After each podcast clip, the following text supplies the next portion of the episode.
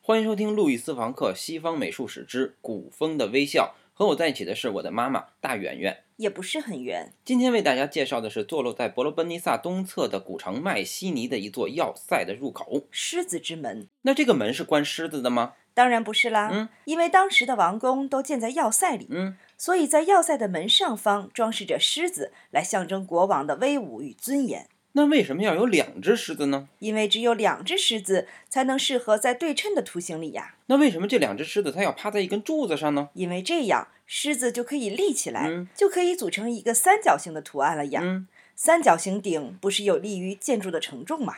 那狮子的头上哪儿去了呢？风化掉了呀。可是以现在三角形里剩余的空间来看，它根本就装不下两只狮子的头，难道是只有一个可能，两只狮子用的一个头？而且这个头就放在柱子上。可是为什么会有这种图像呢？你还记得在美索不达米亚的金牛头竖琴上刻画着吉尔加美什和两只公牛搏斗的图像？对呀，可是，在吉尔加美什的史诗里写的只有一只公牛，那为什么画了两只？因为正如你所说，为了追求视觉的对称性，所以把左边能看到的和右边能看到的都放在一个画面里。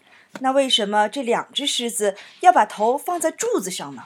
因为在希腊人的逻辑里，柱子是可以代表人的。所以在这个门上，嗯，人的力量和狮子的力量就结合在了一起。